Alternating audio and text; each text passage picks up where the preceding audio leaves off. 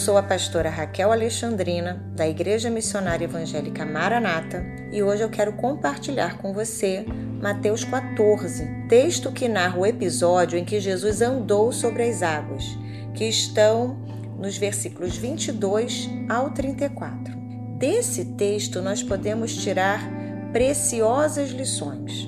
A primeira é que em determinados momentos da vida, o próprio Jesus nos forçará a atravessar algumas situações que se demonstrarão muito difíceis. O verso 22 diz: Logo a seguir, Jesus fez com que os discípulos entrassem no barco e fossem adiante dele para o outro lado, enquanto ele despedia as multidões. Jesus obriga seus discípulos a entrarem no barco. Ele não vai com eles para essa travessia. Naquele momento, Jesus despede a multidão, segue para o monte a fim de orar sozinho e os discípulos fazem aquela travessia impulsionados pelo Mestre. Eles estavam obedecendo a direção de Jesus. No entanto, na alta madrugada, os ventos se tornaram contrários. Em alguns momentos da vida, os ventos e as tempestades também se apresentam para nós. E nesses momentos nós nos sentimos sozinhos, meio decepcionados, porque mesmo fazendo tudo certinho, os ventos se apresentam contrários, fazendo com que a travessia torne-se muito penosa. Mas nesses momentos de aparente solidão e desamparo, Jesus, o nosso intercessor, intercede por nós. A Bíblia diz que há um só Deus e um só mediador entre Deus e os homens, Jesus Cristo, homem. Aqueles homens estavam em obediência, mas eles não foram poupados da tempestade. Enquanto eles estão atravessando aquele lago, aquela tempestade, Jesus está orando. Por isso, eu quero lembrá-lo de que Jesus não só ora por você como teu intercessor junto ao Pai, mas ele mesmo se faz resposta para aquilo que você está precisando. A segunda lição é que o nosso Deus não está alheio à nossa dificuldade. O texto diz, no versículo 25, que de madrugada Jesus foi até onde eles estavam andando sobre o mar. O barco já estava longe, a uma boa distância, e estava sendo açoitado por aquelas ondas. Mas Jesus vai de encontro àquele barco e aos que nele estavam. O Senhor Jesus sempre vem ao encontro do aflito, porque ele nos vê Aqueles discípulos estavam a pelo menos 5, 6 quilômetros do ponto de onde haviam partido. E voltar não mudaria nada, não mudaria as circunstâncias, não seria a solução. E eu te pergunto: qual a distância da sua caminhada? O quanto você já avançou? Muito? Pouco? Ah, no meio do caminho, tudo parece ser mais difícil e nós tendemos a querer desistir, porque a euforia do começo já passou. Sabe aquilo que era novidade? Tornou-se rotina. Pode ser o seu trabalho, pode ser o casamento, né? as relações, a criação dos filhos. Você está no meio do processo e você diz: está muito difícil, vou voltar atrás. Não, não volte atrás.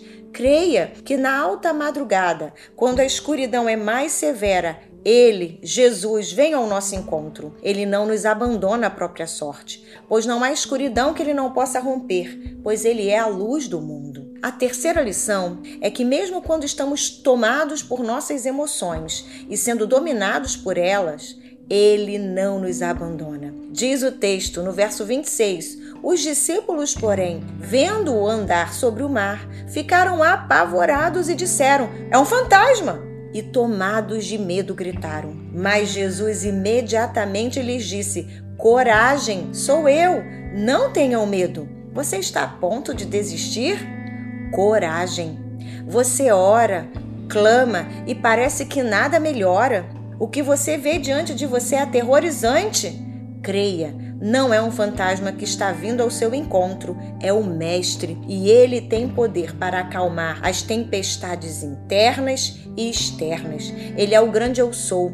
Ele quer que você o conheça e o reconheça. Ele nos convida a aquietarmos nosso coração nele e não nas circunstâncias. O que é aparente pode nos enganar. A noite escura pode nos enganar, mas quando ouvimos a voz do Mestre, tudo fica claro. Jesus vem andando sobre o mar para dizer: Coragem, sou eu, não tenha medo. Eu dou conta do teu medo para que você possa enfrentar a tempestade. A quarta lição é que reconhecer o Mestre nos permite fazer coisas extraordinárias. Andar com Jesus significa sair do que é ordinário para o que é extraordinário. Então Pedro disse: Se é o Senhor mesmo, mande que eu vá até aí andando sobre as águas. E Jesus disse: Venha.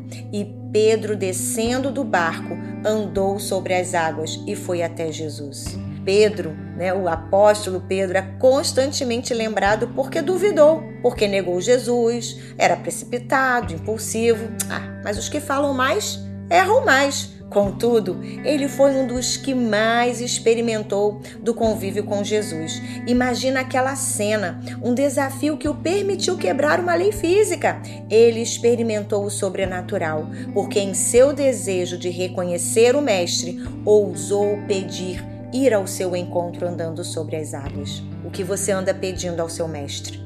Pedro avançou naquela ousadia porque Jesus o permitiu. Então, se o teu Senhor está te mandando caminhar, caminhe. Se ele está mandando você parar, pare. Agora veja, mesmo Pedro vivendo o que era inusitado, extraordinário, sobrenatural, quando ele se deu conta de que o mar continuava bravio, o medo mais uma vez tomou conta do seu coração. E esse medo paralisou. E ele ia afundando, mas ele se lembrou de quem estava diante dele. Quem estava diante dele era Jesus e ele clama por salvação e o Senhor o socorre. Uma pergunta é lançada: Por que duvidou? Jesus faz essa pergunta a Pedro. E você, por que tem duvidado? Ah, Pedro duvidou porque ele não teve fé suficiente para crer e avançar, mas Pedro teria outras oportunidades. Ele acreditou que o vento pararia imediatamente, mas não foi assim. Sabe quando o vento cessou?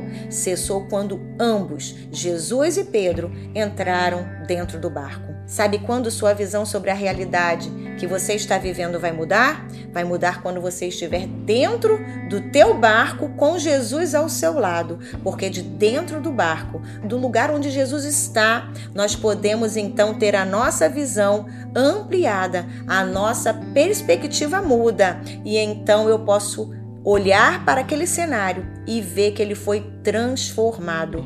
E uma vez que esse cenário é transformado, esse cenário novo e tudo aquilo que Deus fez em nossas vidas faz com que testemunhemos para os outros. E, e, diz o texto que aqueles que estavam no barco adoraram, dizendo: Verdadeiramente o Senhor é o Filho de Deus. Por isso, não desista. Se ele te chamou para atravessar esse lago, importe-se em chegar do outro lado. Se as tempestades vierem e você achar que não vai dar conta, lembre-se do socorro que anda sobre os mares difíceis da existência. Ele te socorrerá. Deus te abençoe.